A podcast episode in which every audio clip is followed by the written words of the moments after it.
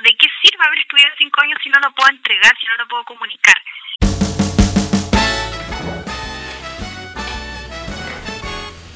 Sí, parece que tengo todo. ¡Uy, me pillaron grabando! Efectivamente, aquí estamos. Ya tengo listo el micrófono, los audífonos, mi deliciosa tacita de café y mientras estoy esperando a mi próximo invitado. Bienvenidos y bienvenidas a esta nueva edición de La Otra Mirada. I'm in need of advice.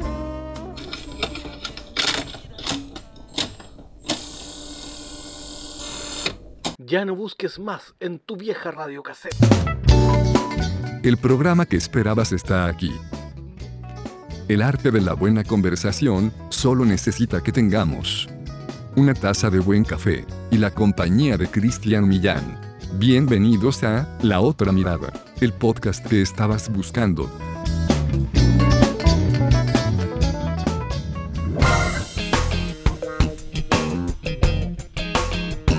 Bienvenidas y bienvenidos a una nueva edición de La Otra Mirada, el podcast, episodio número 10. Impresionante, no me canso de reiterar cómo es que ya estamos tan, tan avanzados con nuestros capítulos. Saludarlas, saludarles, un abrazo para todos y todos. Recordar que mi nombre es Cristian Millán y desde la ciudad de Santiago de Chile, esta fría tarde, estamos eh, comenzando con este nuevo episodio. Muy contentos, muy, de verdad, muy gratos, muy agradados con sus eh, comentarios, con su feedback. Recordarle para quienes nos preguntan dónde estamos en nuestras redes sociales.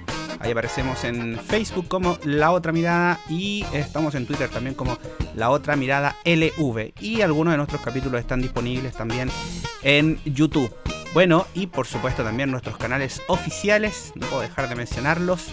Ahí ustedes nos van a encontrar en Spotify, estamos en Apple Podcasts, estamos en Anchor, ebooks, Overcast, bueno, en fin, estamos en todos, todos, todos lados. Saludos ahí para los amigos que nos escuchan en sus plataformas. Eh, recuerden descargar las aplicaciones y llevarnos en sus teléfonos, en su smartphone, tanto para iPhone como para Android. Aprovecho de agradecer también a nuestros amigos, por supuesto para Rodrigo Moncada, quien está a cargo de la sonorización y la masterización de este y todos los capítulos. Saludos también para uno de nuestros patrocinadores que se suma, los amigos de Accesibilidad Digital. Y eh, por supuesto también quiero saludar a los chicos de Radio Generación Inclusiva, que todos los lunes entre las 20 y 21 horas eh, ahí repiten nuestros capítulos, ¿no? Los emiten. Este y todos los capítulos aparecen ahí también, con los amigos de Radio Generación Inclusiva. Bueno, y antes de irme para el interesante tema de este capítulo, quiero mencionarle dos cosas importantes. La primera es que estamos organizando un seminario para el sábado 4 de julio. Lo más probable es que sea desde las 17 horas. Sexualidad y discapacidad es lo que vamos a conversar.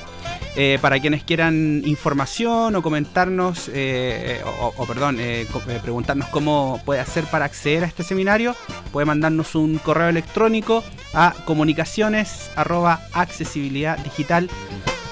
Page. Page se escribe page, P-A-G-E. ¿ya? ya lo saben, ahí pueden contactarnos y hacernos todas las preguntas. Va a estar increíble, hay cuatro expositoras, va a estar súper interesante y por supuesto no podía ser de otra manera sobre sexualidad y discapacidad. Es lo que vamos a conversar hoy día en un nuevo capítulo de La Otra Mirada, el podcast. Bienvenidas, bienvenidos. La otra mirada es presentado por Vegan Talk, productos artesanales veganos. Síguenos en Instagram como Vegan Talk. Somos inspiración y sabor. Y como ya es costumbre después de nuestra presentación, ahí ustedes saben que aprovechamos de saludar a nuestros patrocinadores, ya estamos en esta tarde santiaguina. Eh, a punto de disfrutar de un rico café y una excelente conversación porque ya llevamos varios capítulos con eh, con compatriotas, eh, amigas y amigos chilenos, siempre se agradece poder conversar en esto que hemos denominado la otra mirada. Y del otro lado del teléfono, ya tengo ahí, eh, aprovecho de saludarla cariñosamente, a Valentina Ormazábal, que está ahí en vivo y en directo. ¿Cómo estáis, Vale? Hola, bien, ¿y tú? ¿Cómo estás? Oye, gusto saludarte, gracias por estar aquí en la otra mirada. Yo feliz, feliz, feliz. Oye, vale, bueno, eh, hemos querido conversar contigo porque cosas interesantes si vienen hoy día en este ciclo de charlas de, y de conversaciones que vamos a tener. Pero lo primero que me gustaría comentarte, o que nos contaras en realidad, es quién es la Valentina, a qué se dedica hoy día y que nos hable un poquito sobre ti. Eh, bueno, ¿quién es la Valentina? Qué interesante pregunta. Difícil Es como pregunta, profunda. Eh, bueno, mi nombre es Valentina Ormazábal, eh, soy matrona de la Universidad de Santiago, eh, soy feminista, eh, trabajo en un lugar que se llama Aldea Mujer, que es un espacio de puras mujeres feministas autogestionado donde trabajamos la salud integral de la mujer. O sea, hay matrona feminista, ginecóloga feminista, nutricionista, kinesióloga feminista, trabajamos entre todas. Eh, esto es como en mi trabajo habitual, por así decirlo, la consulta clínica, que por supuesto por el tema de la pandemia está totalmente en consulta virtual. Eh, pero independ- o sea, como anexado a mi vida de matrona convencional, eh, yo trabajo mucho en los temas que tienen que ver con sexualidad, discapacidad, diversidad funcional. Eh, todo partió en, en el 2017-2018, no recuerdo, no recuerdo cuál de los dos años, a Argentina a capacitarme en, eh, como orientadora en sexualidad y diversidad funcional con la Silvina Peirano y la María Elena Vile. Y ya, y ahí ya cambió mi paradigma, dije yo no puedo seguir siendo una matrona normal, no puede ser, si los derechos sexuales y reproductivos son de todos, tienen que ser de todos, incluidas las personas ciegas, a las personas con baja visión, a las personas que se movilizan en silla de ruedas, las personas sordas, y ahí empezó mi camino. Empecé con lengua de señas, eh, he aprendido en varios lugares, en la SOCH, en CREA, en Santiago Apóstol, bueno, nunca termino de aprender creo. Y también en braille, eh, me muevo harto en Instagram, mi Instagram es Vale Matrona y también trato de generar contenido accesible. O sea, trato de fomentar que se describan las fotos, las infografías, que, bueno, trato de que todos em- em- empiecen a, a aprender eh, lengua de señas, mis colegas, eh, eh, evangelizado hartas, como me dicen ellas, de que aprendan lengua de señas. Así que eh, en eso me muevo. Oye, qué interesante, Valentina, de verdad. Nosotros habíamos conversado en otra oportunidad y, y a mí me parece súper eh, notable en realidad que esta iniciativa de, de insertarnos y como de incluirte tú, autoincluirte en, en, un, en un colectivo que, que a veces también tiene tanto como de invisibilizado y varios, varios colectivos que están en eso. Y puntualmente nosotros aparte de, de- de conocerte y de conversar contigo, eh, quisimos invitarte porque va a ser parte de una de un, de un seminario que justamente vamos a organizar nosotros. Bueno, la gente no lo sabe, él se va a enterar por este capítulo. Eh, que vamos y estamos organizando eh, un seminario sobre sexualidad y discapacidad, justamente, que lo vamos a realizar, si todo resulta, el sábado 4 de julio. Eh, y claro, nosotros te contactamos y tú inmediatamente quisiste participar así, súper prendida, súper full, eh, lo que te agradecemos y, y me parecería súper interesante eh, que nos contaras qué te parecen estas iniciativas. Eh, además de nosotros hay otras instituciones y mucha gente que se está interesando en primero conversar sobre sexualidad y discapacidad. Sí, o sea, yo creo que de por sí el tema de la sexualidad ya, ya es tabú. Eh, por algo me, metí a estudiar eh, obstetricia, matrona, porque era algo que, que no se hablaba, que daba pudor entre la gente oyente, entre la gente sin discapacidad, dentro del mundo que a lo mejor me movía antes con mayor eh, habitualidad. Eh, es un tema tabú, cuesta harto hablarlo, pero en el fondo si no lo hablamos, si no lo hablamos nosotros, ¿quién? Y Mm. creo que aún más tabú cuando hablamos de personas con discapacidad o con algún tipo de diversidad funcional. Hay muchos mitos, o sea, la educación sexual en Chile de por sí ya está al debe. O sea, de por Claro. sí. Eh, si hablamos, por ejemplo, en los colegios de, eh, de niños sordos, yo creo que más al debe todavía. Entonces, un tema súper interesante, hay que ponerlo en la palestra. Eh, para mi alegría, cada vez somos más profesionales los que estamos trabajando en el tema, los que estamos aprendiendo. Eh, hay algunas colegas que se manejan quizá un poquitito en juguetes sexuales, otras que, que con diversidad funcional están hablando del tema eh, bueno, yo que estoy como más en la práctica clínica, que es lo que me apasiona, eh, pero bien, o sea, yo creo que es el momento de hacerlo, es el momento de empezar a hablar del tema, de empezar a cuestionarnos, aunque a lo mejor al principio sea con un poquito de pudor, no importa, solo el Mm. hecho de ingresar a la conversación, de escuchar, de saber que hay personas que a lo mejor tienen las mismas dudas que yo, eh, ya es súper enriquecedor. Sí, el otro día yo justamente en estas reuniones de la planificación de la, del seminario eh, conversaba también con algunas de tus colegas y, y decíamos justo esto de qué impresionante, ¿vale? Es como la poca información, eh, el, el que a veces nos queremos hacer un poco los locos con lo que sucede, ¿no? Que es como esta sexualidad más bien oculta, escondida, que esto como de esto no se hace y que venimos, y venimos con una como con una castración o una culpabilidad del sexo eh, y que yo creo que en, en el tema de la discapacidad se incrementa, pero muchísimo, ¿no? Tú desde la experiencia clínica eh, puedes hablarnos mucho más de eso. Sí, o sea, esa culpa, esa invi- invisibilización, o sea, lo que no se habla no existe. Es algo así de, Claro. algo así de simple. Eh, Mm, pero yo creo que estas instancias de verdad, de verdad, que son súper enriquecedoras y cambian el paradigma, pero así de una, de una, porque mm, te vas a, a conectar a escuchar del tema. No es que hablaste con la tía y que salió un día aislado, o con la hermana o con la amiga, sino que vas a estar ahí conectadísima con muchas personas hablando del mismo tema y es la única forma de que deje de ser tabú y de que deje de ser algo como con culpa, como tú decías. O sea, la liberación o, o el, o el poner estos temas en la, eh, eh, en la palestra o el hablar con más eh, libertad parte como generando esta instancia. Y después con instancias más chiquititas, quizás voy a juntar con mis amigas, eh, voy a comprar un juguete sexual con mi pareja o para mí misma. Exacto. Sí, qué increíble eso, ¿ah? Yo, claro, yo estoy también ahora quizá un poquito más metido en temas de, de discapacidad eh, y tratamos también de, de incluirnos e incluir a los demás. eh, es súper impactante cuando, cuando hay temas que para quienes ven es como que te, te sonrojáis, eh, no se tocan la mesa. Y sería súper interesante hacer esto, que estos conversatorios, estas charlas, estos seminarios no fueran como, oh, van a hablar de sexualidad, sino que en realidad fuera parte de como, ojalá fuera una normalización en buena, ¿no? Sí, sí. O sea, es a lo que esperamos o a lo que anhelamos. Que sea un tema que se hable con total naturalidad, que no nos pongamos rojos, que, que empecemos a hablar con naturalidad sobre nuestra sexualidad. Sí. Así también Bueno, se van a bajar har- harto, perdón, disculpa, pero otra cosita, que en el fondo también esa es, es una de, la- de las herramientas que tenemos para disminuir la discriminación, la violencia, la diversidad sexual.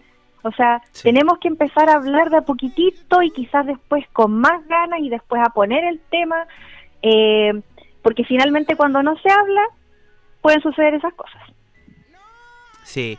Sí, bueno, yo solo te decía que aprovechamos de dejarla a todas y a todos invitados para que participen eh, en este seminario. La verdad que va a estar súper interesante. Por supuesto, va a estar la Valentina comentando, ¿no? Van a haber varios profesionales más. Gente toda ligada de alguna u otra manera a la discapacidad, así que gente que tiene eh, ya experiencia sobre el tema, eh, larga trayectoria.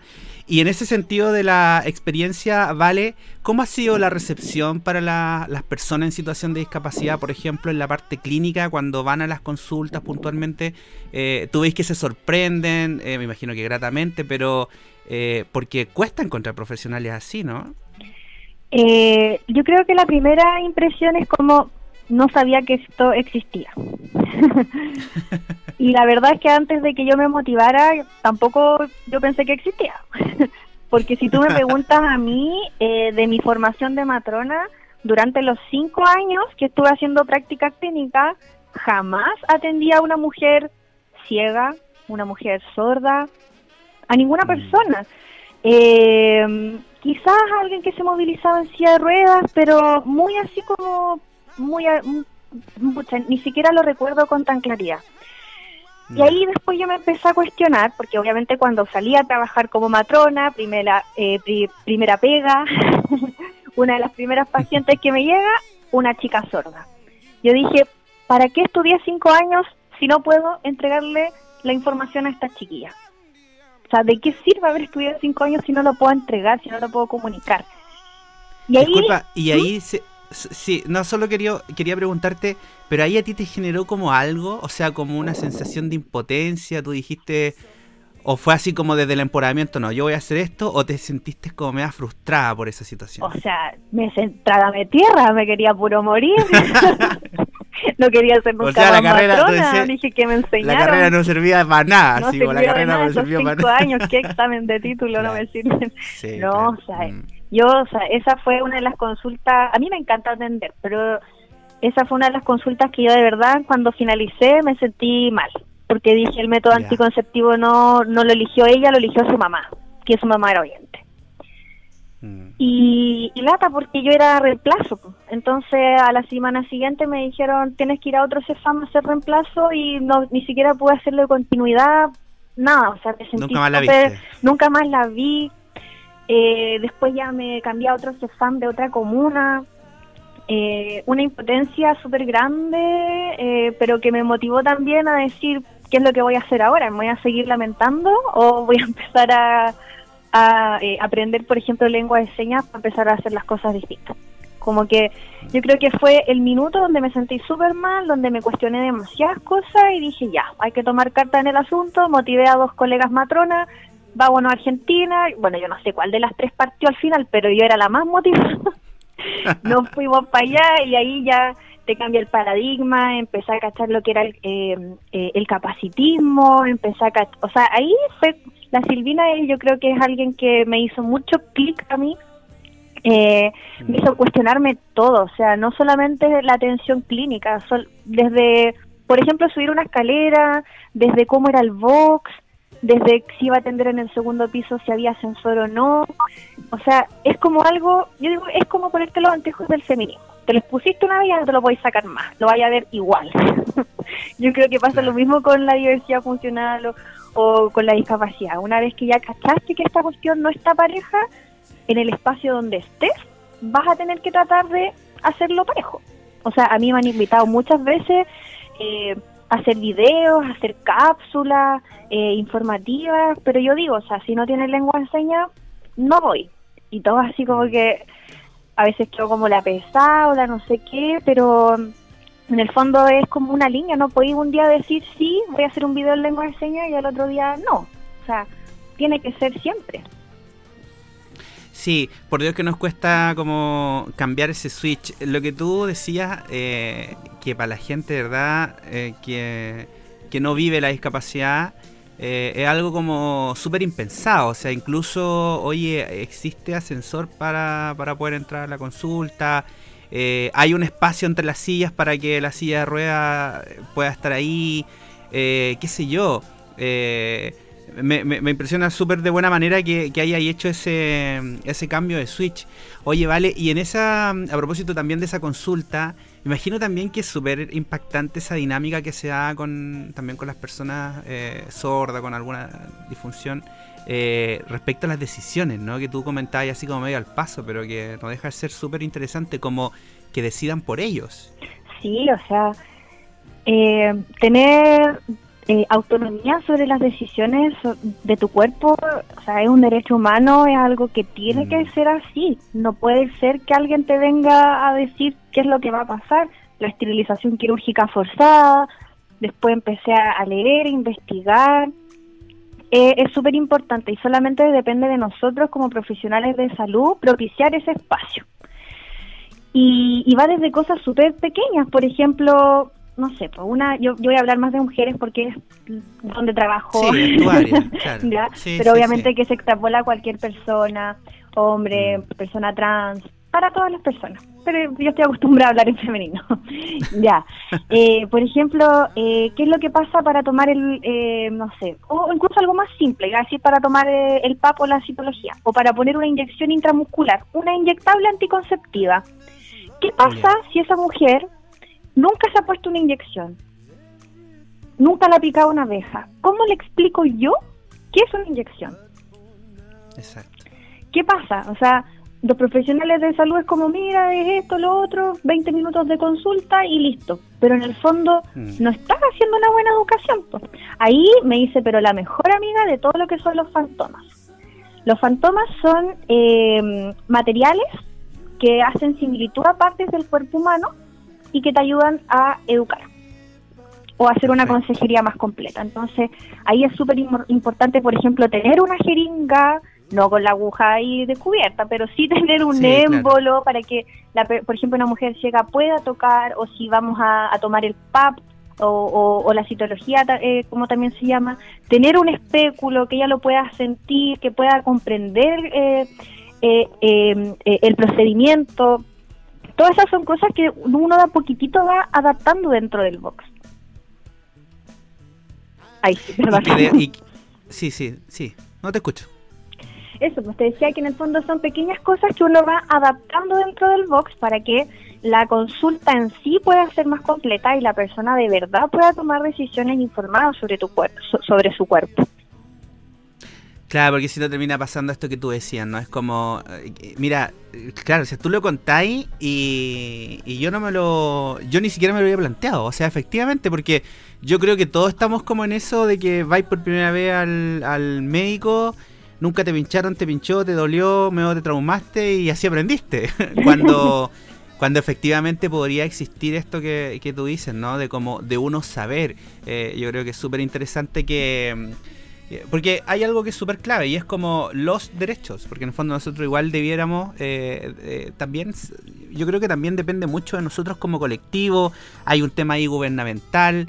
Eh, a la vuelta del corte me, me gustaría que nos comentaras un poco tu experiencia respecto quizás a otra, eh, a otros sistemas de educación, si, si cómo estamos en Chile, porque yo igual creo que, sea, esta cuestión igual es bien, la gente pensará como que siempre hablo así como en negativo, pero no, no, si es que es la realidad de lo que está sucediendo en este país y, y un poco es lo que, lo que nosotros vivimos, ¿no? De, de- de situaciones que ocurren y que hay que conversarlas.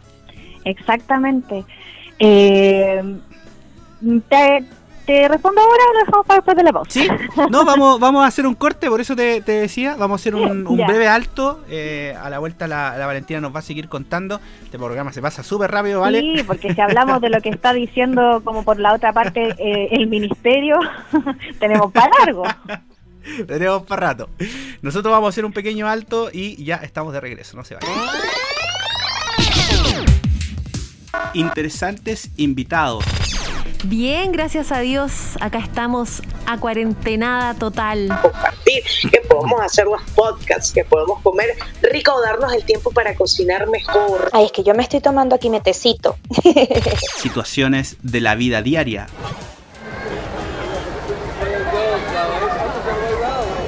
Nuevas experiencias.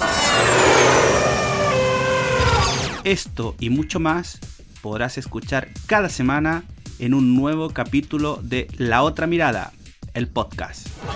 Escúchanos en Spotify y en las principales plataformas de podcast. La Otra Mirada, el mundo observado con nuevos ojos. La otra mirada es presentado por Vegan Choc, productos artesanales veganos. Síguenos en Instagram como Vegan Choc. Somos inspiración y sabor. Ya, y estamos de regreso entonces conversando con Valentina Ormazábal. Ella es matrona, feminista, como se define, eh, una, una amiga ya de la casa, la tuvimos hace un tiempo conversando con nosotros. Y eh, bueno, siempre dispuesta para hablar sobre sexualidad y discapacidad, que es lo que, lo que estamos tratando hoy día, a propósito y reiterarlo del eh, seminario que estamos preparando para el 4 de julio. Oye, Vale, ¿cuál es tu opinión personal eh, y, profesional de lo que sucede respecto a la salud en Chile, puntualmente vinculado con la discapacidad? Eh, bueno, yo creo que desde el ministerio, eh, bueno, existe solamente un Servicio Nacional de la Discapacidad, es un servicio, no es un ministerio. Yo creo que de ahí ya dice harto. Eh, Claro. Pero específico hablando de salud, eh, yo creo que no se intenciona ni se direcciona que sea una eh, atención en salud realmente inclusiva. Porque, o sea, algo tan simple como la guía de regulación de la fecundidad, donde habla de métodos anticonceptivos, en ningún minuto habla sobre qué es lo que pasa, por ejemplo, eh, cuando tengo que hacer la educación a una mujer, no sé, de baja visión. O una Claro. mujer, no, no habla, no, o sea, lo único que menciona es que si es que alguna mujer tiene movilidad reducida, ojo con los estrógenos, porque podría generar algún riesgo de accidente cerebrovascular.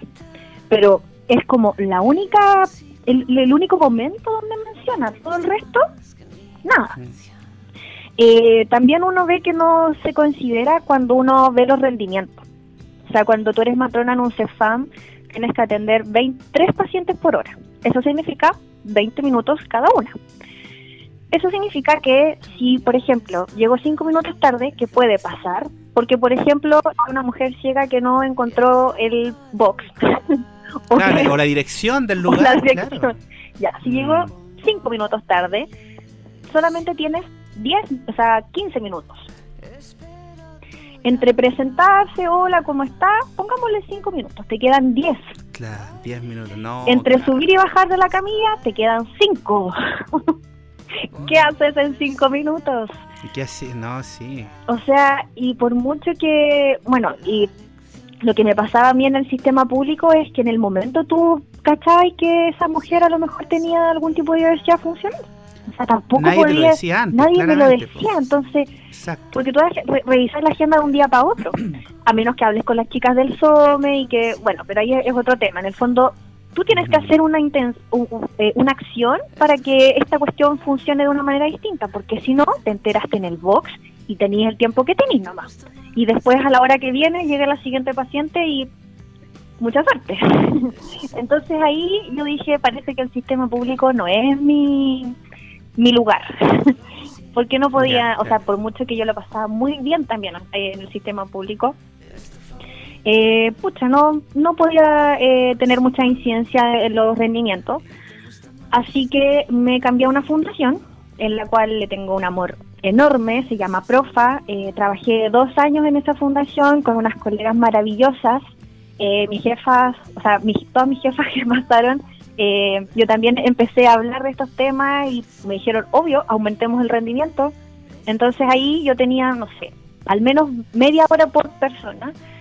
Y eh, si es que obviamente venía alguna chica con algún tipo de discapacidad o diversidad funcional, yo podía ampliar ese tiempo. Me daban permiso para decir bloqueo agenda, no sé, una hora por persona. Claro, ya. Hasta que eh, me di cuenta que empezaba a atender más chicas sin diversidad funcional que chicas con. y dije, Mm. parece que este tampoco es mi lugar en ahora. y ahí Mm. eh, renuncié en diciembre del 2019 y enero y febrero ya me tiré como en consulta particular en este espacio que se llama Aldea Mujer. Y ahí yo gestiono mi agenda. Entonces ahí yo perfectamente podía decir lunes entero, pura chica sorda, por ejemplo. Martes, pura chica ciega. ¿Cachai? Como que yo tenía la Perfecto. capacidad de decir cuánto tiempo iba a atender y qué días. Eh, y eso te deja eh, una libertad que en otros lugares no está. Ahí yo empecé con 45 minutos de base para cualquier persona y cuando era una chica, por ejemplo, eh, sorda o ciega, dos horas. Así como que es el tiempo que yo me tomo. Yo ya sé, soy de morona, las consultas rápidas no me funcionan, soy, me, gusta preguntar más. Y nada, pues así estuve enero y febrero, dejando los viernes en la mañana para atender en lengua de señas. Eh, me acompañaba de una eh, de una amiga que eh, es eh, hipoacúsica, la Tati, Ya. Eh, porque si bien yo soy estudiante, estoy en nivel intermedio, o sea, tampoco soy intérprete y hay, hay veces palabras más técnicas o, o indicaciones que son súper específicas que queda un poquitito floja. Entonces ahí Claro. siempre es importante estar con alguien que realmente domine la lengua de señas, pero aunque yo quizás no sea intérprete o no me sepa todas las señas, el solo hecho de saber y de llevar el hilo conductor o, o llevar el hilo guía de la conversación cambia muchísimo. Porque si yo no sé nada y solamente uso al intérprete como guía, es muy distinto a que si yo entiendo lo que está diciendo la persona, quizás no todas las señas, pero si tengo duda le pregunto al intérprete. Entonces cambia muchísimo. Y eso es una experiencia que solamente la puede vivir en la aldea mujer. Me duró enero y febrero nomás. Llegó el Bueno. coronavirus Pero Sí, hay que reinventarse. hay ahora- que reinventarse. Sí, sí, es cierto. Oye, Valentina, igual tú dijiste algo también súper interesante. Y, y, claro, cuando hablamos del tema de, de- a nivel como de, eh, de la necesidad de este ministerio, de lo importante que sería, ¿no? Eh, pero, pero quizás me voy un poquito más atrás y, y tú también comentaste algo. Y es que durante la carrera la sensación que a mí me da es que, ¿qué pasa? O sea, con las mallas, ¿ellos creerán que no que la gente en situación de discapacidad no va a las matronas? O sea, porque tú me dijiste que jamás te comentaron siquiera el tema. Mira, la así como la respuesta propiamente tal. No, no.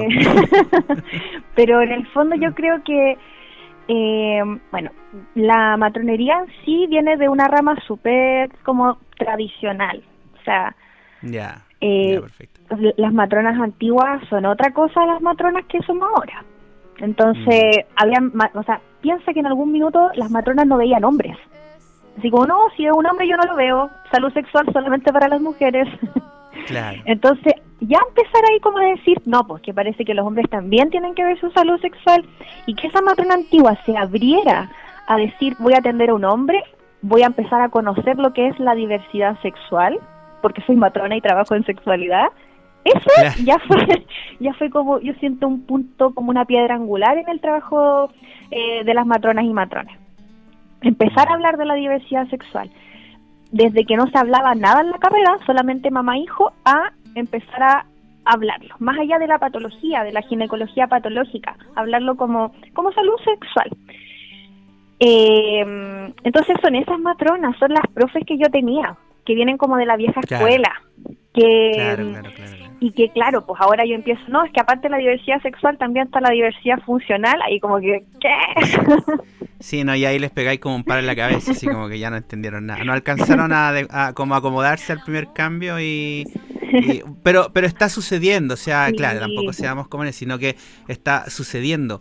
Eh, de a poco yo creo que, primero esto, estamos hablando, hay profesionales como tú que por iniciativa propia, ¿no? Están eh, abriéndose también a, a hacer sus consultas eh, inclusivas, ¿no? Si por Ujú. ponerle un- un- un- una etiqueta, eh, y que también están, eh, como lo decías tú, ¿no? Como haciendo un poco apostolado de, de otros colegas para que, para que también se motiven y, y, y- y ojalá sean muchísimas, ¿no? Y, y lo bueno es que ahora igual yo estoy participando en varias universidades eh, con esta clase específico, así como eh, ramo de ginecología 1, atención en salud sexual 1, el ramo así de primer año. Eh, ¿Qué pasa con la diversidad funcional? ¿Cómo podemos eh, Mm. adaptar desde la anamnesis, que es la entrevista inicial, hasta el examen físico? ¿Cuál es este nuevo, estos, estos nuevos lentes que tenemos que tener? Eh. Y eso quizá, pucha, me hubiera encantado tener una clase así, me hubiera encantado, pero bueno, no sé, ya no fue ya, Te tocó, te tocó el otro lado.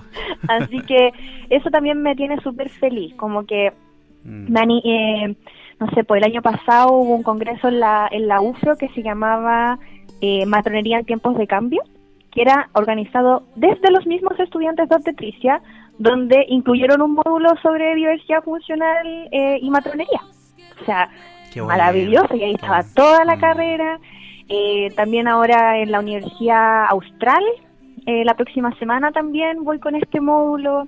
Eh, bueno, y así varias universidades que en el fondo, una vez que ya se dan cuenta que esto es algo que tiene que estar en la malla, lo van incorporando, porque no puede ser que como matrona por primera vez empecé a, a, a verlo, ¿no? Pues tú, o sea, Sí. que, que hay tupía, que no sabéis qué hacer, que no, pues tiene que ser algo que se trabaje desde el pregrado.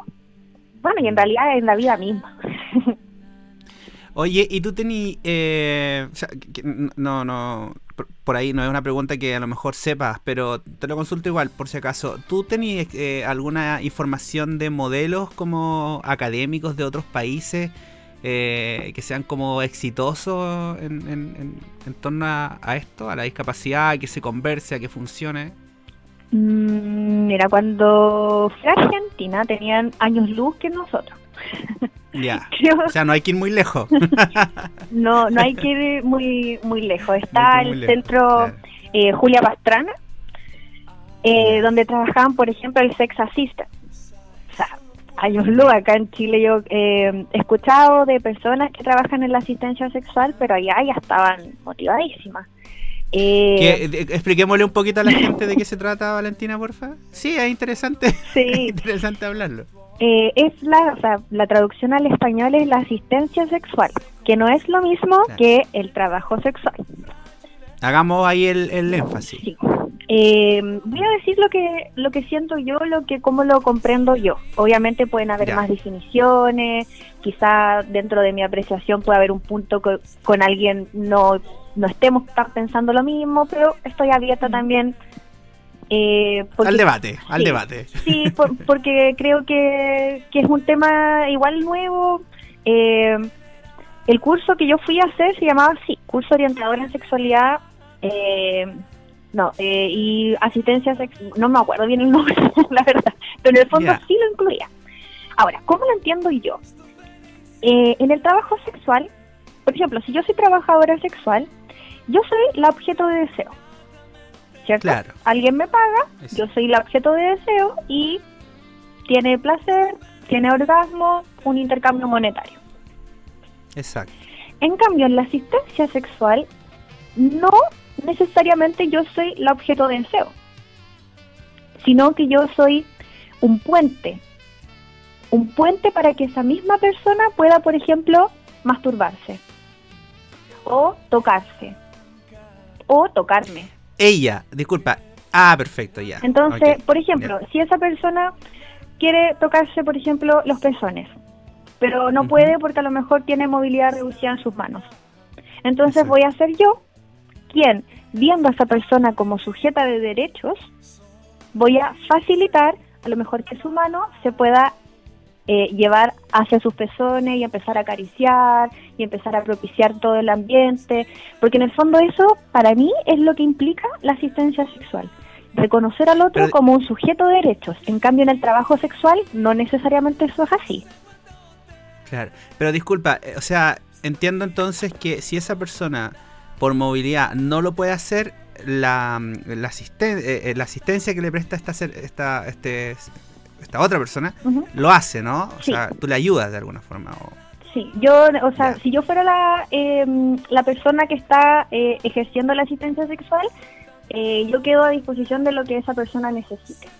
Por lo tanto, si Ya. me pide, no sé, necesito que mi mano vaya acá, eh, apagar la luz, todo eso va incluido. Puede haber un pago monetario, puede ser que no. Eh, en Argentina, Ah. En Argentina o sea, eh, conocí a unas chicas que eh, realizaban eh, asistencia sexual y me decían eso, o sea, hay veces que efectivamente sí, hay un pago monetario y otras veces quizás no, y otras veces quizás hay otro tipo de Mm. intercambios. Vale, a mí, como súper ignorante, sé que existe esto. Sé que existe, sé que hay países donde está súper. eh, entiendo que en Alemania, me parece que en Estados Unidos existe. Otros en los que está completamente vetado, ¿no? porque no parece que no se entiende. Pero yo te lo digo desde súper eh, la visión del abogado del diablo. O sea, como desde. de- porque sí, porque ese es mi rol, porque si no. no, no. Ya, no, sé, pero te digo que. me- no, no, no, pero. el tranquila, abogado del diablo. Será mal. No, pero. Porque, a ver, eh, claro, efectivamente, cuando hay un, trabajo sexual, eh, hay un intercambio, que tú- como tú bi- bien dices, pero. ¿Cómo, cómo, cómo el, el- asistente o la asistenta trabaja su tema personal? Porque ahí podríamos decir. eh, ahí juega la lástima, juega, juega no sé, pues, ¿cachai? Como el, el asistencialismo, como el pobrecito, porque igual vale, ahí hay dos seres humanos, po. Sí. Entonces, ¿cómo, ¿cómo hacía ese vínculo tú para que, no sé si me explico, ¿no? Para que no Ujú. termine siendo como en ve- a, finalmente un asistencialismo, como casi que haciéndole un favor, porque ahí hay un ser humano, pues hay un alma, hay un, hay un, hay un corazón, hay un deseo, hay una imposibilidad de ciertas cosas. ¿Cómo, cómo, cómo hacemos que ese vínculo sea más humanitario, por llamarlo así? Ahí yo creo que es lo que te decía, o sea, una trabajadora sexual es muy distinto a una asistente sexual, porque quizá Mm. una trabajadora sexual sí tenga el paradigma de el asistencialismo, del pobrecito, porque ella simplemente hace trabajo sexual, no necesariamente tiene este rollo. para mí Mm. la clave es tener este rollo. O sea, ver al otro como sujeto de derecho, de que el placer es un derecho humano, de que tener orgasmos también, de la autonomía de los cuerpos, eh, de mirarlo realmente como la persona que es, no como el pobrecito ni, ni nada. Entonces, desde esa base de mirar al otro como un igual es donde se empieza a ejercer la asistencia sexual. Y eso lo diferencia totalmente del trabajo sexual, porque muchas veces en el trabajo sexual a veces nada, o sea, como que no hay un rollo detrás. Aquí sí o sí tiene que haber ese rollo, porque si solamente es como por el pobrecito o, vamos a caer en asistencialismo, Claro, se, se acabó todo. No, el, claro. Mm. Sí, y ahí No, va porque- otra cosa, porque yo le preguntaba a estas chiquillas que conocí en Argentina, eh, a una en específico que hizo el curso con nosotros y que de verdad fue, o sea, toda esta pregunta yo se la hacía a ella. Ah, ya. yo le decía, pero, pero pucha, si ya empezáis a mirarlo como mucho más allá de una persona X, ¿qué pasa si te empiezan a pasar cosas? ¿Cachai? Como, Mm. Sí, po. Es ¿cuál que es? eso, de hecho, justo te, te adelantaste la pregunta. Ya la tenía anotada ahí. No, mentira. Yo le decía así como, Sí. ¿en qué punto? Me decía, mira, es que para eso no hay una receta. Como que si ¿Dónde está pasa la línea? Claro. Claro, me decía, si pasa, Mm. pasa, si me decía, a mí me ha pasado y tengo grandes amigos que partimos por asistencia sexual y me decía, tengo amigas que han terminado con pareja. Claro, Bueno, es que, no es, sé, que eso es lo que te que- quiero decir. Yo po. creo que Sí, claro. de ahí para arriba son cosas que van a ir pasando, o sea, cuántas trabajadoras sexuales también han terminado con sus clientes. Claro. po. Ahí yo creo que son Es cosas que que no podía pueden- abstraer-. Sí, claro, es que no podí, es que eso es lo que te digo, po, o sea, eh, no podí deshumanizarlo, po, porque yo creo que así como, sobre todo hoy día con la pandemia, eh, hoy día mismo, por ejemplo, veía a un médico llorando porque había perdido un familiar, o sea, somos seres humanos, o sea, que en el fondo es imposible como, yo creo que sostener tanto tiempo este rol como súper profesional, no, yo soy solo asistente, yo no me involucro, no es, no es posible, porque hay situaciones en las que, mira, el otro día hablamos, igual en estas reuniones del, del seminario y, y una chica me decía lo, lo interesante que es como el respeto por los cuerpos, ¿cachai? Ujú. Como gente que quizás le falta un brazo, gente que quizás está, no sé, pues, tetrapléjica, cuadrapléjica, en fin, eh, y cómo esas personas de alguna manera eh, eh, son súper como, no sé cómo llamarlos, pero como discriminados incluso en lo sentimental, ¿cachai? En lo emocional. Es como, como yo, una persona que me creo normal, pudiera llegar a estar con alguien así. Entonces es impresionante como cuestiones que están súper ocultas, no escondidas. Y esta gente, como lo que tú mencionas, es una tremenda posibilidad para esa, para esa persona. Sí, es una tremenda... eh, o sea, yo concuerdo mucho con, yo concuerdo mucho con todo lo que tú dices. Eh, y todo yo creo que va como de empezar a mirar distinto las cosas. ¿Por qué un Mm. cuerpo, no sé, una persona que a lo mejor le falta un brazo no va a ser objeto de deseo? ¿Por qué a lo Exacto. mejor alguien que... ¿Por qué no, disculpa, ¿por qué no podría haber, o sea, aquí, aquí, yo, capaz que hasta que se corte el programa, pero ¿por qué no podría haber morbo con algo así? sí, claro, si hay alguien por ahí, no vayan a bajar el capítulo por estas cosas. Pero ¿por qué no podría haber morbo, por ejemplo, si, si tú ves a alguien, no sé, con una, el otro día me decía eh, Jessica que va a estar con nosotros, ¿por qué no podría haber un morbo por una deformación? Mira lo que te estoy diciendo, me estoy arriesgando la carrera aquí, vale. Y yo escuché, y yo escuché a la Jessica el otro día que decía... Mm. ¿Por qué no puedo tener a lo mejor fantasías sexuales con, no sé, con alguien que sea gordo, gordita, Sí, gordita? y- Por- ella me lo, me lo, me lo- me comentó lo y mismo. cuando o me dijo eso, dije, claro, pues, o sea, obvio, puedo tener fantasías sexuales con todo, con todo. O sea, ¿por qué no? Claro, ¿por qué no? O sea, ¿por qué no podéis tener una fantasía sexual, no sé, de una persona que, no sé, que es eh, baja de tamaño, que, que, que quizás tiene, ¿cómo se llama esto? Como enanismo, o de pronto alguien que está mutilado. ¿Por qué esa persona dejaría de ser eh, sujeto de deseo y pasaría a ser como, como el mal mirado, la mal mirada, ¿cachai? Que es como... Y a mí Jessica, bueno, que por lo demás, digamos, Jessica... eh, eh, va a estar con nosotros también y, y ella tiene una visión súper interesante también a propósito de, de lo que estamos hablando. Sí, o sea, cualquier cuerpo merece todo el placer del mundo y cualquier cuerpo es deseable. Solamente que nos meten en la cabeza, de eso también tiene mucha culpa el Exacto. porno, de que tiene que Mm. ser así el cuerpo y que la... No, no necesariamente Y tiene la que ser así. duración, y que tiene que ser de una forma, y que tiene que durar tanto, Yo me puedo y de los tamaños. Yo me puedo calentar con cualquier cosa, o sea, no es que sea así, pero puede ser desde, Bueno, pasando el dato.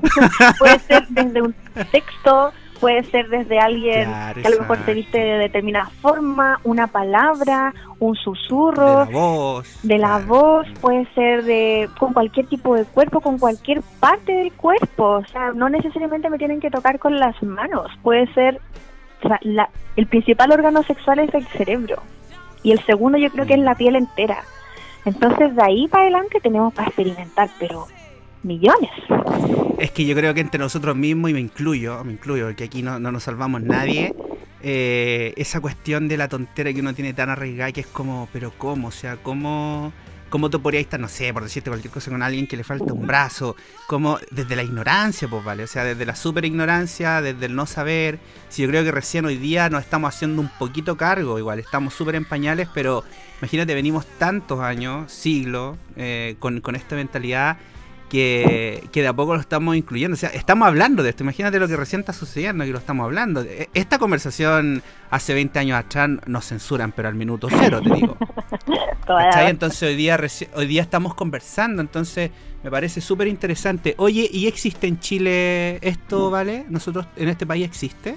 eh, asistencia Lo de la sexual. asistencia sexual. Ujú.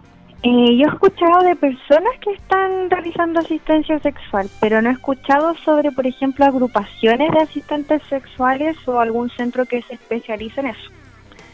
Como Ya. por ejemplo en España, donde están súper movilizadas y están súper definidas y trabajan juntas y tienen programas y tú te metes a la página y te dice, ¿quién eres? Una persona con diversidad funcional, eres un familiar de una persona con diversidad funcional o profesional de salud, por ejemplo, que trabaja o que se interesa capacitar. Listo, soy persona con diversidad funcional. Eh, asistencia sexual, algún otro tipo de servicio, clic, asistencia sexual. Incluso en algunos otros países eh, se entiende que la salud es un derecho humano y por lo tanto la salud sexual también y por lo tanto la asistencia sexual también y te lo También, cubre el seguro. claro. O sea, estamos hablando de otras cosas O sea, que a lo claro, mejor aquí no, en Chile recién sí. estamos estamos partiendo quizás. No, aquí ni conversando, po, porque yo jamás ni siquiera lo he escuchado de algún de alguna autoridad respecto al tema. Yo creo que mm, seguramente pensarán que no existe. Pero entonces como agrupación, si alguien quisiese, por ejemplo, aquí, salvo la posibilidad de buscar a alguien que no sabemos dónde se formó ni nada, eh, eh, o sea, claramente podemos llegar a confiar, pero no hay una institución que se dedique a ello. No hay una institución, pero si alguien tiene alguna duda, consulta, igual no pierde nada con mandarme un DM y a lo mejor yo puedo hacer el vínculo con alguien que esté trabajando en asistencia sexual si es que llegara a, a estar en el momento. O sea, como Y que yo- sea de, de y confianza. que sea de confianza. O sea, claro. si yo puedo, o sea, si yo creo que para algo viene a, este, a esta tierra fue para hacer puentes. Entonces, eh, es una bola Sí. como más interna mía, pero en el fondo, si yo puedo traspasar algún vínculo o algún, o sea, eh, realizar un vínculo o hacer algún contacto entre alguna compañera que esté eh, en la asistencia sexual y si alguien necesita, quizá en el minuto que me pregunte no voy a tener a nadie, pero probablemente en algún minuto alguien me va a Claro. decir, oye, yo conozco, y yo decir, oye, yo conozco a alguien que necesita. Entonces, Mm. no perdemos nada. Y bueno, Oye, vale, mucho. y para. O sea, todo el rato. Y para finalizar con, con el tema, y ya casi que con el programa, eh, eh, ¿cuál- ¿dónde está también como el el límite de la persona que pudiera prestar esa. O sea, de que pudiera requerir esa asistencia? Por ejemplo, estoy pensando en un ciego que, que tiene sus brazos, sus manos, sus todo. Pero ¿entraría también dentro de la posibilidad de una asistencia sexual? Me Imagino que Eh, sí, ¿no? Es que sí, pues porque eh, incluye toda la diversidad funcional, no Claro. solamente como un tipo específico. Por ejemplo, no sé, si yo, eh, mujer ciega, te, te- en un ejemplo, Sí, sí, eh, necesito, no sé, conocer una vulva. No puedo, ¿de dónde lo veo? ¿Cachai? ¿Del porno? ¿De cómo? Claro. Entonces quiero razón, quiero ver, otro, quiero sentir cómo es otra vulva. O, ¿serán normales mis labios? No sé, estoy como... Mira qué interesante. No, mira, claro, toda la razón. Entonces, obviamente que ahí voy a necesitar algún asistente sexual. Mm. Eh, no sé, como que yo creo que no es como a un tipo específico, a lo mejor vi como ejemplos que van como para un lado, no lo sé, pero eh, yo creo que es Mm. amplio, o sea, cualquier tipo de diversidad funcional podría estar eh, eh, dentro de la asistencia sexual, yo creo que es una, somos uno, final todos. Sí, claro, no, o sea, está está está súper está cla- eso, eso lo tenemos claro. Si no si hay algo que tenemos claro es eso. Oye, vale, eh, me gustaría también que nos comentaras muy brevemente eh, dónde te podemos encontrar en las redes sociales, eh, dónde nos podemos contactar contigo o se pueden contactar contigo las personas que quieran tener una hay una, una consulta. Eh, lo más rápido que respondo, bueno, ni, ni tan rápido, pero porque trato que sea más rápido, es eh, DM, mensajes por Instagram. Instagram es. Vale Matrona, me corta A L E M A T R O N A, sin punto, sin guion bajo, sin nada. Eh, me buscan ahí, eh, me mandan un DM, eh, me demoro un poquitito, pero respondo. Y eh, la otra opción es a mi correo. Tenía uno antes que te había dado, pero que tuve algunos problemas. Finalmente estoy Lo en cambiamos. Gmail. es Ya, valentina.matrona arroba gmail.com. Ya. Lo repetimos entonces, valentina.matrona.gmail.com. Eh, Aldea Mujer está en Pionono, Santiago Centro. Bueno, Ah, justo en el límite, es como en el límite. Entre Santiago Centro, Independencia, es justo ahí. En el Ahí donde estás haciendo... Ah, disculpa, ahí donde haces tus consultas presenciales, ¿no? Sí, sí, sí, sí. Pero Que por el momento no se están haciendo, eh, yo estaba tratando de buscar otro lugar por Santiago Centro donde tuviera acceso con, eh, a, eh, a silla de ruedas. Entonces estaba, Claro, ese sí, es mi sí. lugar. Llegó el coronavirus, bueno, así que ahora solamente estamos con consultas online hasta nuevo aviso. Sí. ¿Cuándo va a ser el nuevo aviso? Hola. No lo sabemos, sabemos. pero voy a avisar por mis redes sociales y también a todas las chicas que se han atendido conmigo alguna vez les voy a mandar algún correito avisando. Per- perfecto. Oye, por último, dejar la invitación hecha también a la gente que participe con nosotros para, para el seminario también, pues ahí para que te escuchen. Motívense, participen, únanse, ojalá la jornada completa, pero si tienen algo que hacer, y, bueno, no importa, es el momento de hablar, de conversar, va a estar súper bueno, van a estar colegas maravillosas que yo también he tenido el placer de escuchar, se viene Mm. buenísimo, buenísimo, buenísimo, Está buenísimo, así que Está súper accesible además. Sí, Va a estar súper accesible, está súper así como a un costo, a un valor súper simbólico que en el fondo es solo para sostener. Y, y no me queda más que agradecerte, vale. De verdad, muchísimas gracias por tomarte el tiempo, eh, por tu buena onda de querer conversar de todo, eh, por, por, por darnos tu opinión, eh, por siempre también estar dispuesta ahí a participar con nosotros. Espero que te hayas sentido cómoda en este, en este como ratito. siempre, muchas gracias por la invitación, yo soy re buena para hablar, feliz, Ah, feliz, muchísimas gracias por la invitación. Buenísimo, hasta la próxima, vale. Nos encontramos. Oye, un abrazo para ti y nosotros nos despedimos. Quiero enviarles un abrazo cordial. Les comento que para quienes quieran participar con nosotros, eh, claro, porque se están enterando por el capítulo de hoy, eh, envíenos un correo a comunicaciones. Page es page, P-A-G-E. Lo repito entonces, que ese es nuestro correo oficial, comunicaciones. Ahí nos envían su correo, vamos a nosotros estar comentando cómo lo pueden hacer para inscribirse. Eh, va a estar súper bueno, va a estar la Vale, hay cuatro profesionales ahí, va a ser un seminario así, pero ya a nivel sexualidad y discapacidad, a nivel eh, ya, pero no puede, no puede haber algo mejor, no puede. Les mando un abrazo, este fue un episodio más de La Otra Mirada, un cariño para todos y ya estamos en la próxima semana. Este capítulo fue presentado por Súbete a la Web, contenidos de valor para emprendedores. Síguenos en Instagram como Súbete a la Web. Vegan Choc, productos artesanales veganos. Síguenos en Instagram como Vegan Choc y disfruta de nuestra inspiración y sabor. Aquí concluye el capítulo de hoy de La otra mirada.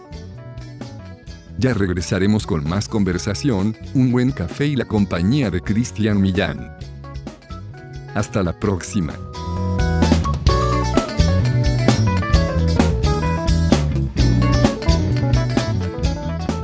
Las opiniones vertidas en este capítulo son de exclusiva responsabilidad de quienes las emiten y no representan necesariamente el pensamiento de La Otra Mirada, el podcast.